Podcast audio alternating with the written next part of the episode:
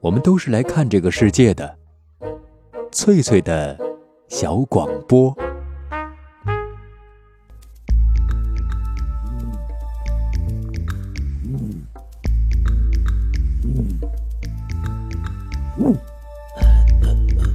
寻访华夏文明，感受自然美景，探索过去的足迹，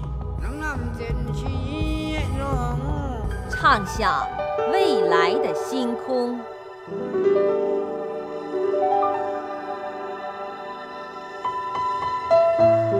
在南海，在兴安岭，在富庶的苏州城，一瞬间跨越万水千山，神州任我行。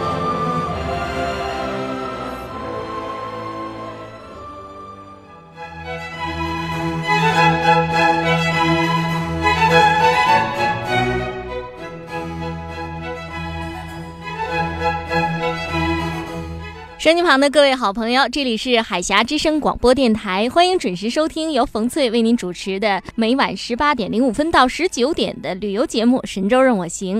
我们是使用中波六六六和调频九零点六两个波段为您播出的，请您选择收听。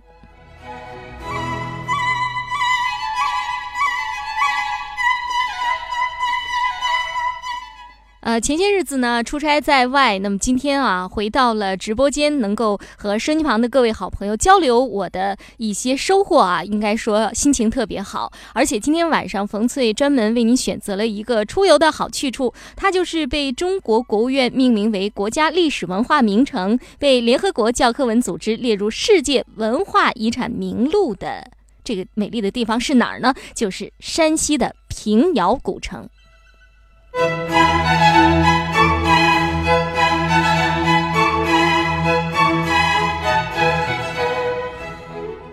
可能身旁的一些好朋友已经久闻古城大名了，并且不远千里前去感受那里厚重的历史积淀。我和各位游侠一样，也是对它充满了向往。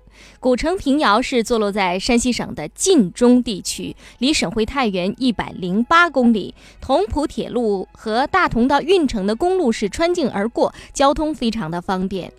平遥古城是中国境内现存最为完整的明清古城。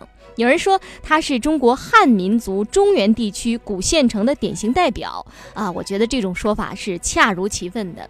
整个的城池是以市楼为中心，由城墙还有各个大街小巷组成了一个庞大的八卦图案，加上城中的古寺、街道、民宅，到处都是我们探寻中华文化的绝佳选择。所以到了平遥，我们要住民居。看城墙，去逛明清老街，去看一看老票号，还要去镇国寺和双林寺欣赏精美的彩塑和建筑。您听，正宗的平遥人就是这么为我推荐的。老师傅，哎呦，你这车怎么是正着的了？啊，正着倒着都能走，倒着都走啊。你这边正着也能，正着也行。你这边每天游客多吗？啊，可以，可以哈。你这种三轮车骑过去要多长时间啊？就骑一圈，半个小时。半个小时，哎呦，好快！您您是平遥人吗？是的。您在这生活多长时间了？三四十年。三四十年了。你喜欢您的这个您住的这小县城吗？嗯，当然喜欢。为什么呀？挣钱了嘛。天天挣钱。我是我第一次到平遥来，你觉得我到平遥应该先看一看哪些地方？呃，看那个人参厂平行，民清一条街。明清一条街。人参厂票号。那个双林寺、镇国寺、铁崖、城隍庙、城隍庙。哦，你觉得最有意思的是哪块儿？啊，你对啥感兴趣啊？啊，对啥感兴趣？快去呢。对对，古朴的东西感兴趣。哎，那就是，就是要经商的话，就去票号了。经商就去票号。哦。哦。啊，一般是明清一条老街。明清一条老街。哦。哦。还有那个城隍庙。城隍庙。啊，谢衙门啊，斜衙。斜衙门哦，就过去那个县官住的。县衙的县衙是吧？哦哦哦。还有那个镖局。镖局。哎。镖局现在还接镖吗？现在不接镖了，啊不需要了，那都是过去了。啊，还有双林寺、镇国寺，正国寺，对这么多好玩的地方。啊，哎哎哎呦哎呦，哎油，好颠！哎呀，别别，啊，别掉下去了。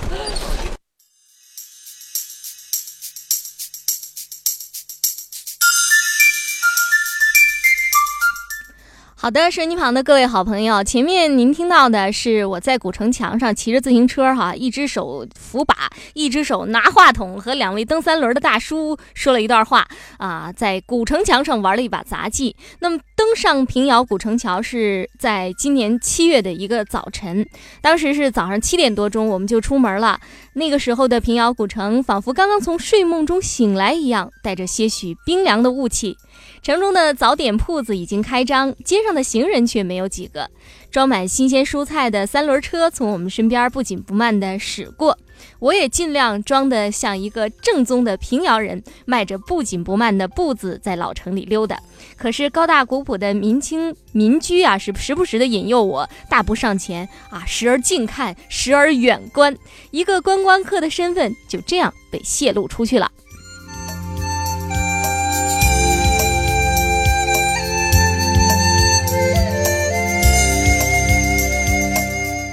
登上城墙的时候，天空的蓝色渐渐显现出来了。因为平遥古城墙的长度有六公里多，所以古城墙上就有了蹬三轮的，还有租自行车的平遥人。我花了五块钱租了一辆自行车，啊，追上了两位蹬三轮的大叔。那两位大叔啊，说的都是正宗的平遥普通话。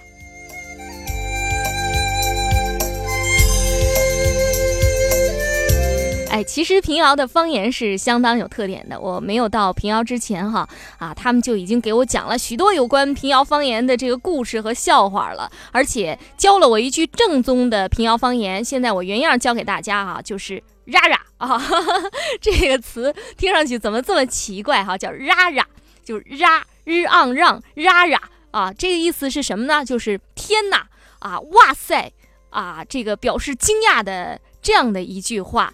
嗯、有一个笑话啊，这个笑话其实能反映出平遥人的那种很幽默的那一面。据说啊，有一个小混混在这个抗日战争时期啊，不知道从哪儿弄了一身日本的这个军服就穿上了，穿上了以后呢，来到了一家小面馆儿，然后往下一坐，用正宗的平遥话说：“来碗刀削面。”这个老板一看他的模样，再一打量他，给他端上一碗刀削面，然后说让让。”太君也是平遥的，这是我到平遥学的第一句这个平遥话啊！大家不知道有没有听懂？就是太君也是平遥的，太君也是平遥的。那么我到了以后呢，他们就开始嘲笑我说这个人啊变成了我，说一个记者到了这个小面馆里边，一拍桌子说来碗刀削面，用正宗的平遥话讲。结果呢，这个笑话就变变成了这样的，就是记者也是平遥的。哎，大家就是发现了，其实这个平遥话好多那个平舌音哈，比如说记者，他们不叫记者，叫记者，记者也是平遥的。其实平遥人的性格是相当爽朗、善良的。我在平遥的时间虽然不长，但是我遇到的都是一些很有趣儿的人。有关我的经历，节目后面我们再说。下面呢，我想给大家介绍一下平遥的古城墙。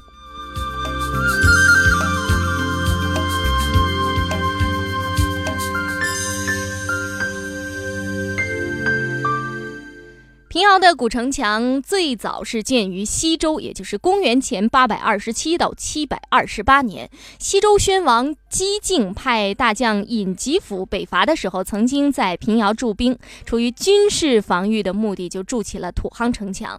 所以，平遥最早的城墙距今大约有两千七百多年。到了明代洪武三年，也就是一三七零年，古城墙被重新的修缮，还是用土筑的，外面包上了。城砖就是那个砖墙啊，青砖。明清晚期又经过多次的修葺，使得城池看上去更加雄伟壮观。平遥古城的城墙保存的非常完好啊，环城一周有六点四公里长。城外的护城河现在还可以看到。那么在山西的黄土地上有这么一座完整的古城墙，让当地人格外骄傲。各位好朋友，我是冯翠。刚才我们骑着自行车逛了一下平遥古城哈，平遥古城的城墙。那么现在啊，我们请我们的这位导游小姐跟大家做个自我介绍。哎，大家好。那么首先呢，我先做自我介绍，我是平遥县人民政府接待处的导游员，我姓张。那么我呢，欢迎各位将来有机会的话，能够光临平遥古城。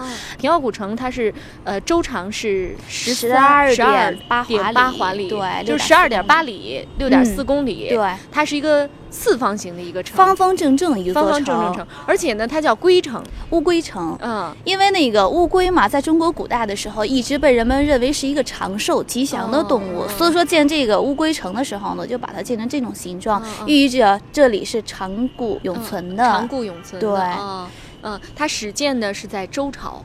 西周，西周时期，距今有两千多年，两千七百多年啊。但是我们现在脚下踩的这个呢，其实不是西周的城墙，明朝的，明朝的。对，有一些地方是青砖的，有一些地方是黄土的，那是因为原来，呃，很早以前它是素土打夯的夯土城墙。明代的时候，出于军事防御需要呢，开始加砖。可是当时候砖跟瓦的造价特别高，一般地方都买不起，只能把城墙外侧加砖，里面还是土的。嗯，这样省钱。对，嗯嗯，我们。们看到的这些城砖呢，都是明朝的明砖吗？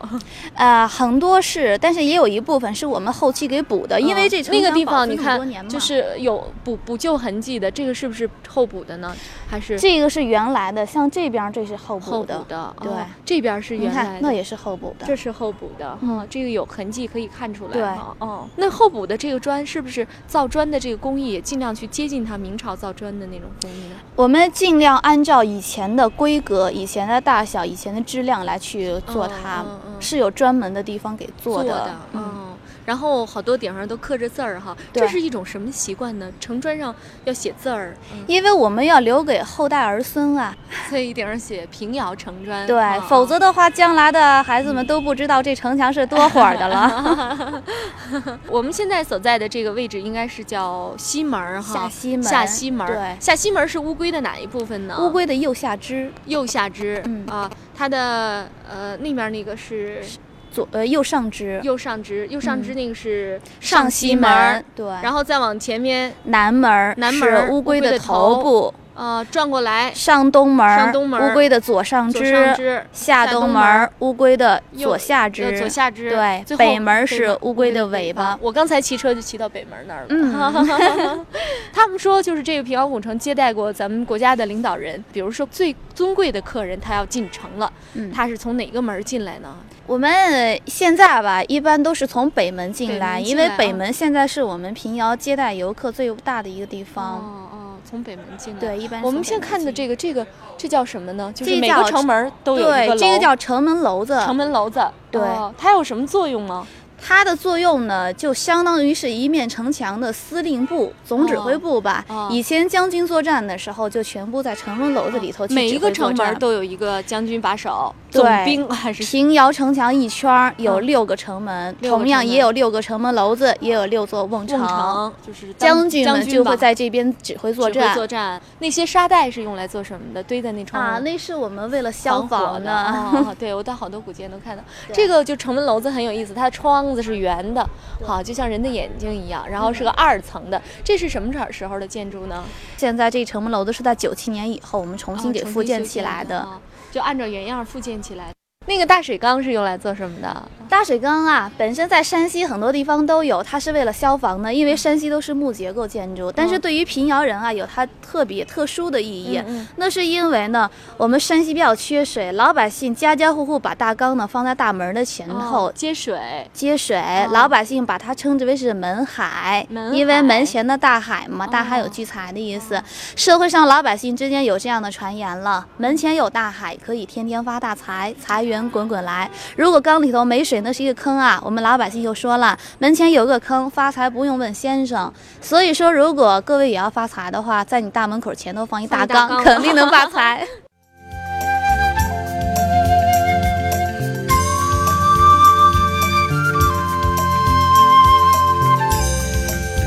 好的，声音旁的各位好朋友，刚才导游张小姐给我们简单介绍了一下平遥古城墙的概况。那么节目进行到这儿，我们稍微休息一下，来听一首歌。稍后欢迎朋友们继续和我畅游山西的平遥古城。Golden Apple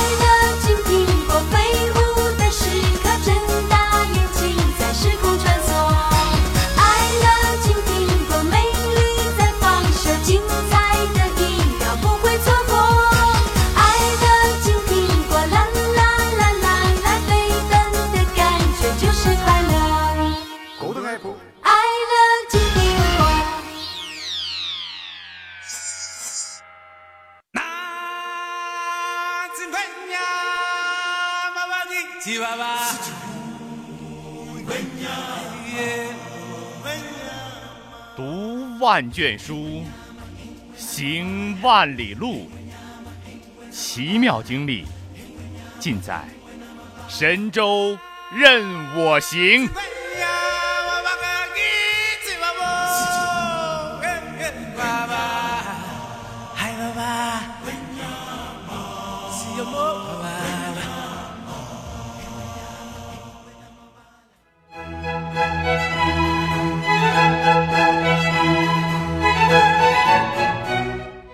欢迎收音机旁的各位好朋友，继续跟随冯翠畅游山西平遥古城。前面我们简单了解了一下平遥古城墙的建筑特色。那么从城外望去，整座城墙是相当的规整和庄严。城墙的平面是一个方形，略微的向东南方向偏一偏。那么墙体由上向下是呈梯形，这样逐渐增厚。东西北三面是直线条，只有南面的墙沿着护城河的走向略微有一点曲折。城墙的高度是六到十米，共有六座城门。刚才导游小姐啊，张小姐说到了，那么四面墙体啊，是每隔六十米就筑有观敌楼一座，城墙的四周还各有角楼一座，所以整个城墙是共有七十二座观敌楼。传说城墙上的垛口是三千个，关堤楼是七十二个，这是按照孔夫子的“弟子三千，贤人七十二”的数字修筑的，从中可见儒家文化对中国人的影响。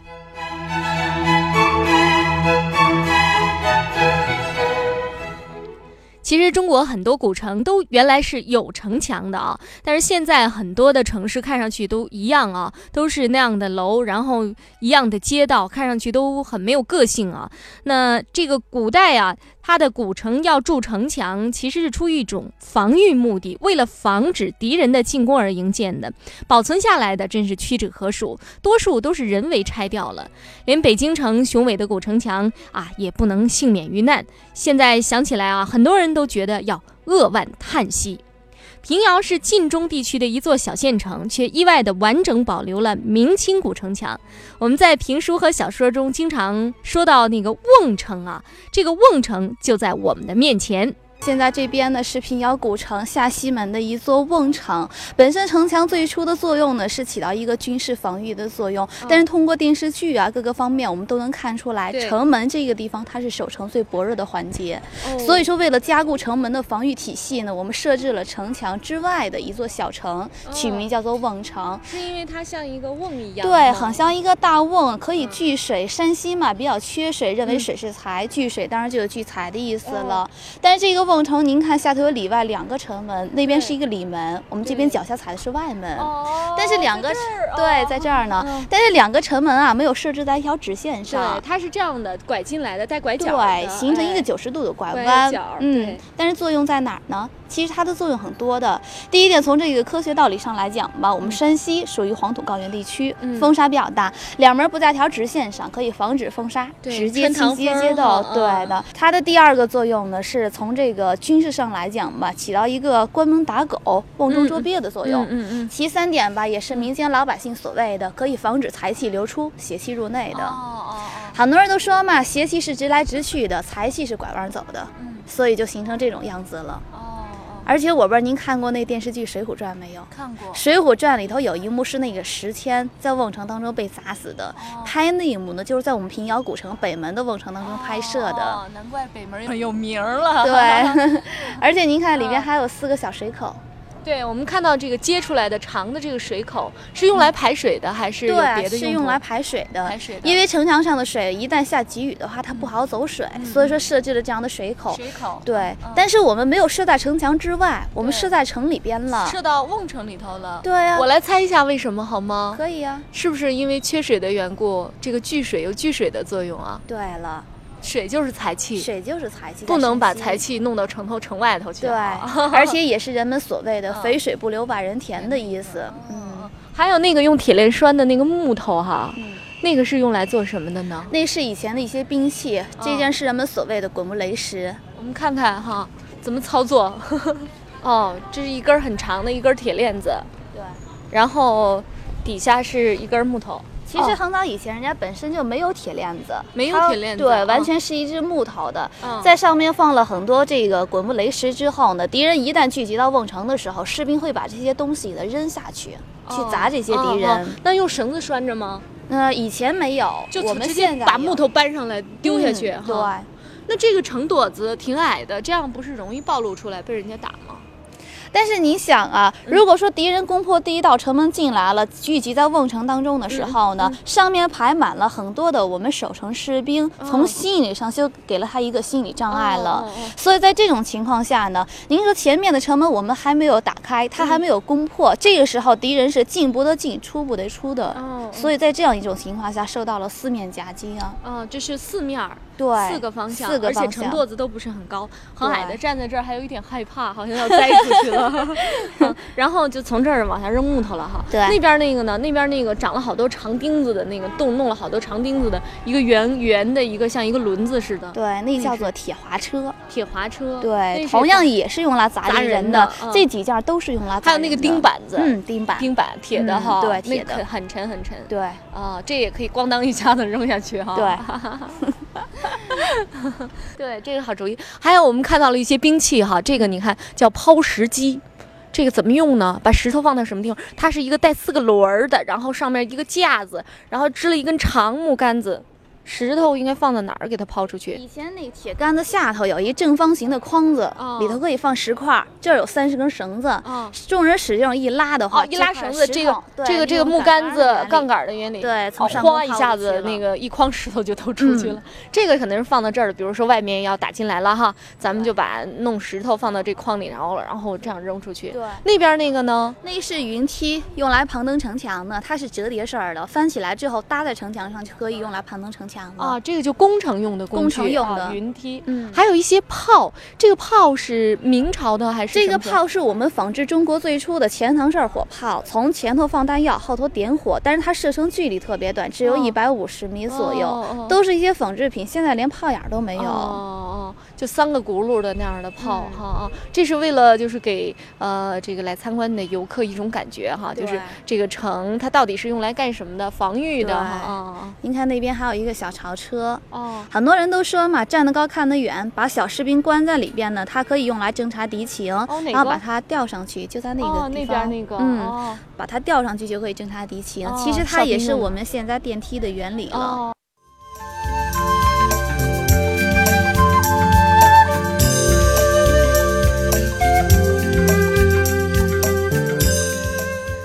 我们一起了解了。平遥古城的一个城墙的特别的结构叫做瓮城哈，还有那个守城用的什么滚木雷石啊、铁滑车、沉重的钉板啊，这些东西都是怎样使用的？导游张小姐都为我们做了详细的介绍，可见当年的平遥古城是守备森严的。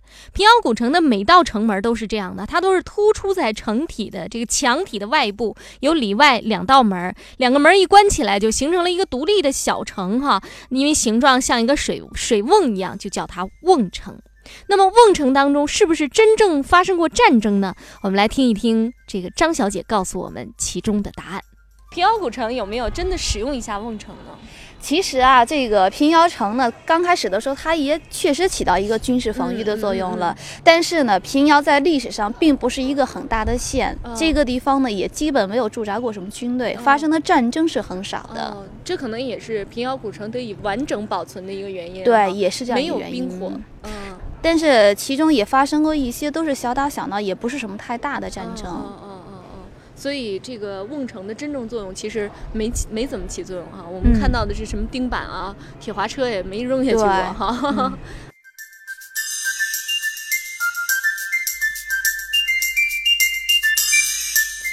欢迎各位朋友继续跟随冯翠一块出游。那么前面我们一起了解了平遥古城，它素有乌龟城之称，这种称呼也和瓮城是大有关系的。因为瓮城一共有六座，当地人把南北两门看作是乌龟的头和尾巴，东西四门是乌龟的四个角。那么南门是里外两门直通的，就像乌龟的头啊在向外伸出一样。正好南门外有两眼水井，这两眼水井就成了乌龟的眼睛。北门的这个外门的形状啊，是向东弯曲的，好像乌龟的尾巴在向东甩。而东西四面四个门，那么啊，东西两面有四个门啊，分别是向头的方向弯曲，就好像乌龟正在四脚并用向前爬行一样啊。那为什么要把这个城墙修成乌龟状呢？因为乌龟它是长寿的，象征着这座古城是长治久安。当阳光照满城墙的时候，游客越来越多了。有双颊被晒得通红的外国人，他们急匆匆地从我的身边走过；还有坐着三轮车的中国人，正在悠闲地欣赏城中的风景；还有一些是随团来游览的人群，一边听导游讲解，一边发出啧啧的赞叹声。我遇到了来自江苏常州的一些朋友，看得出来他们的心情非常的好。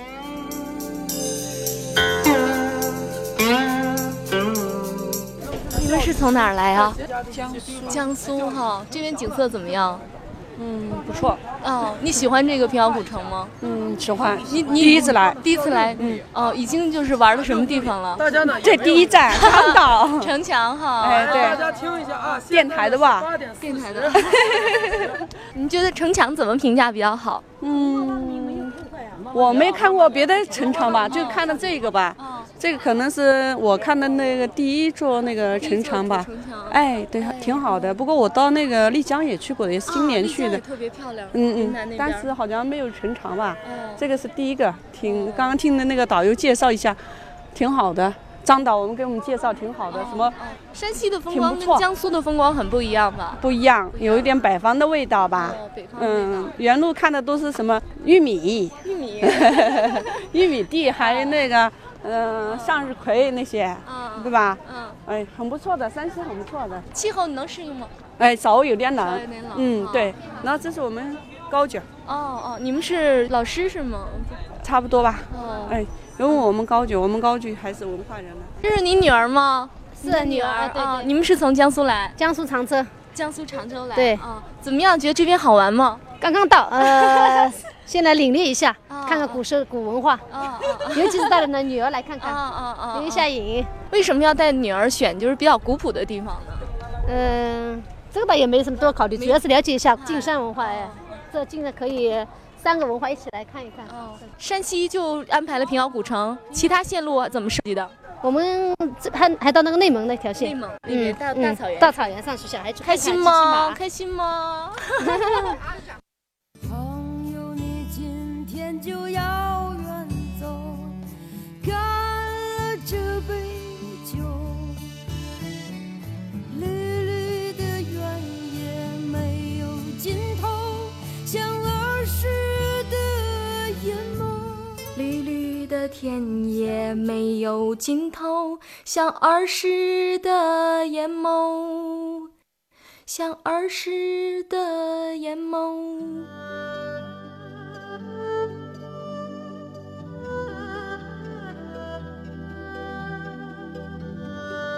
当匆匆的脚步流逝了你的灵感，当繁忙的工作凝滞了你的笑容，你需要阳光、森林、异域风情。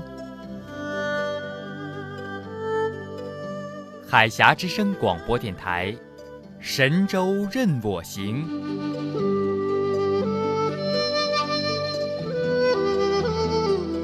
绿绿的田野没有尽头，像儿时的眼眸。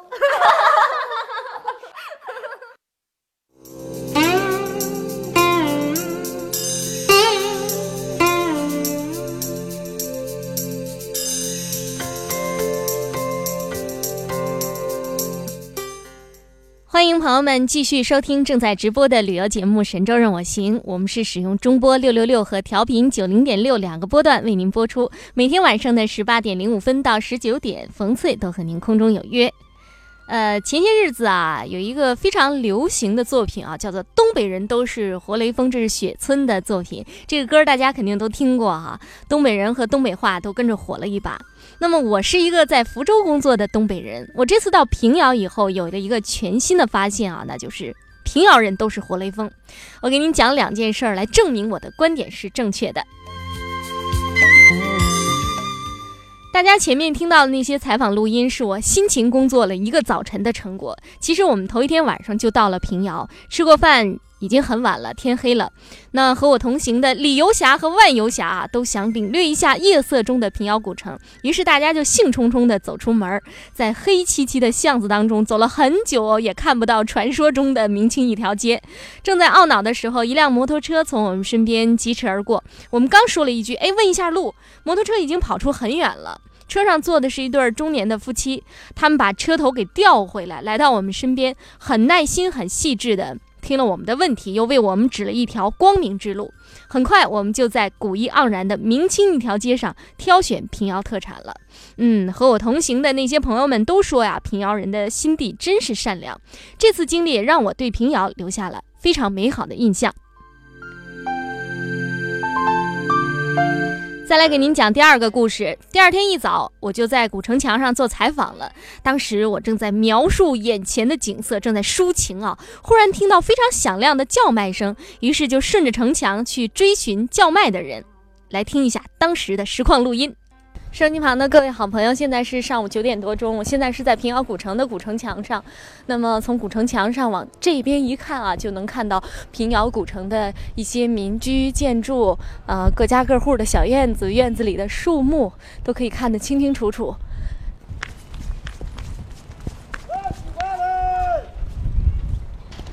那是卖西瓜吗？西瓜咋卖了？有嘞。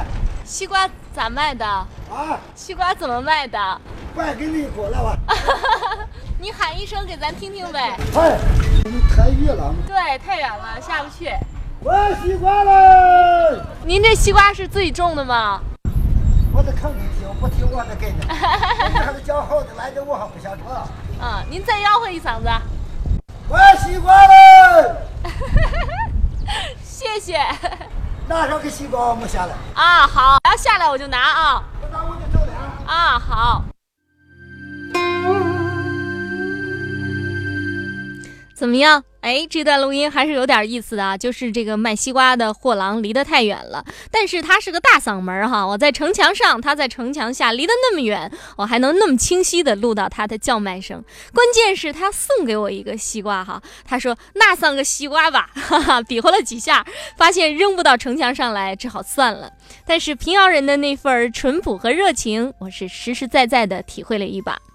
有关平遥古城墙上的故事，就为大家讲述到这里。希望这些有趣的故事能够带给您一份好心情。好的，下面我们来听这首《东北人都是活雷锋》。老张开车去东北，撞了；肇事司机耍流氓，跑了。多亏一个东北人送到医院缝五针，好了。老张请他吃顿饭，喝的少了他不干。他说：“俺们这嘎都是东北人，俺们这嘎特产高丽参，俺们这嘎猪油炖粉条。”这嘎都是活来风，俺们这嘎没有这种人，撞了车了哪能不叫人？俺们这嘎山上有什么？那个人他不是东北人。翠花上酸菜。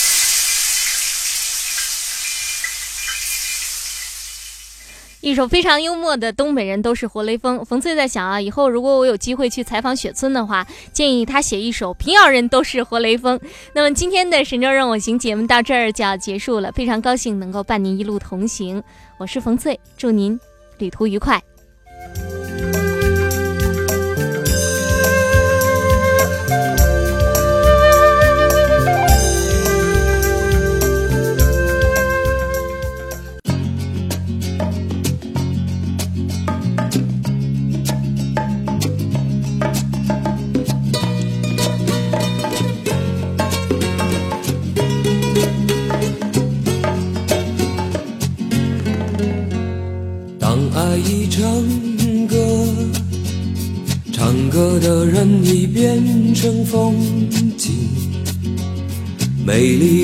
往事飘零在心愿匆匆眼里，谁能把一支恋歌唱得依然动听？偶然的天晴，偶然的谈起旧日电影。相爱的人在黄昏，像童话一样别离，别离，在我们脸上写下人生无常，叫我们青春的从前，漂流在四方的痴心少年，让我们心醉的时间，看我们万水千山。走遍，叫我们青春的蓝蓝的心少年，让我们心碎的似水流年，看我们万水千山走遍。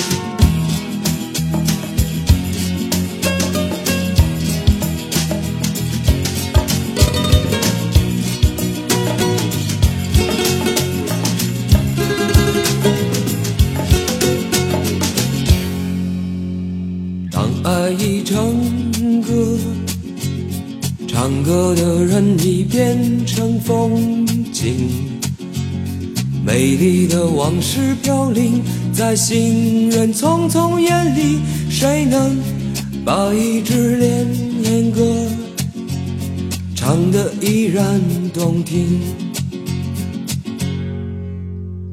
偶然的天晴。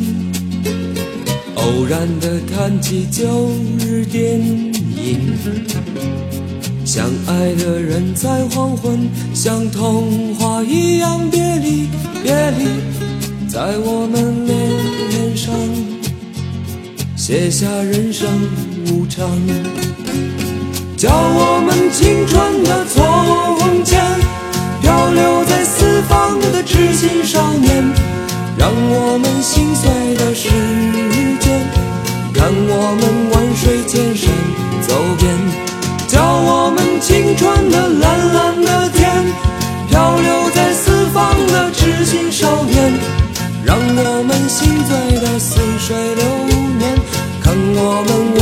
万水千山走遍，叫我们青春的从前，漂流在四方的痴心少年，让我们心醉的时间。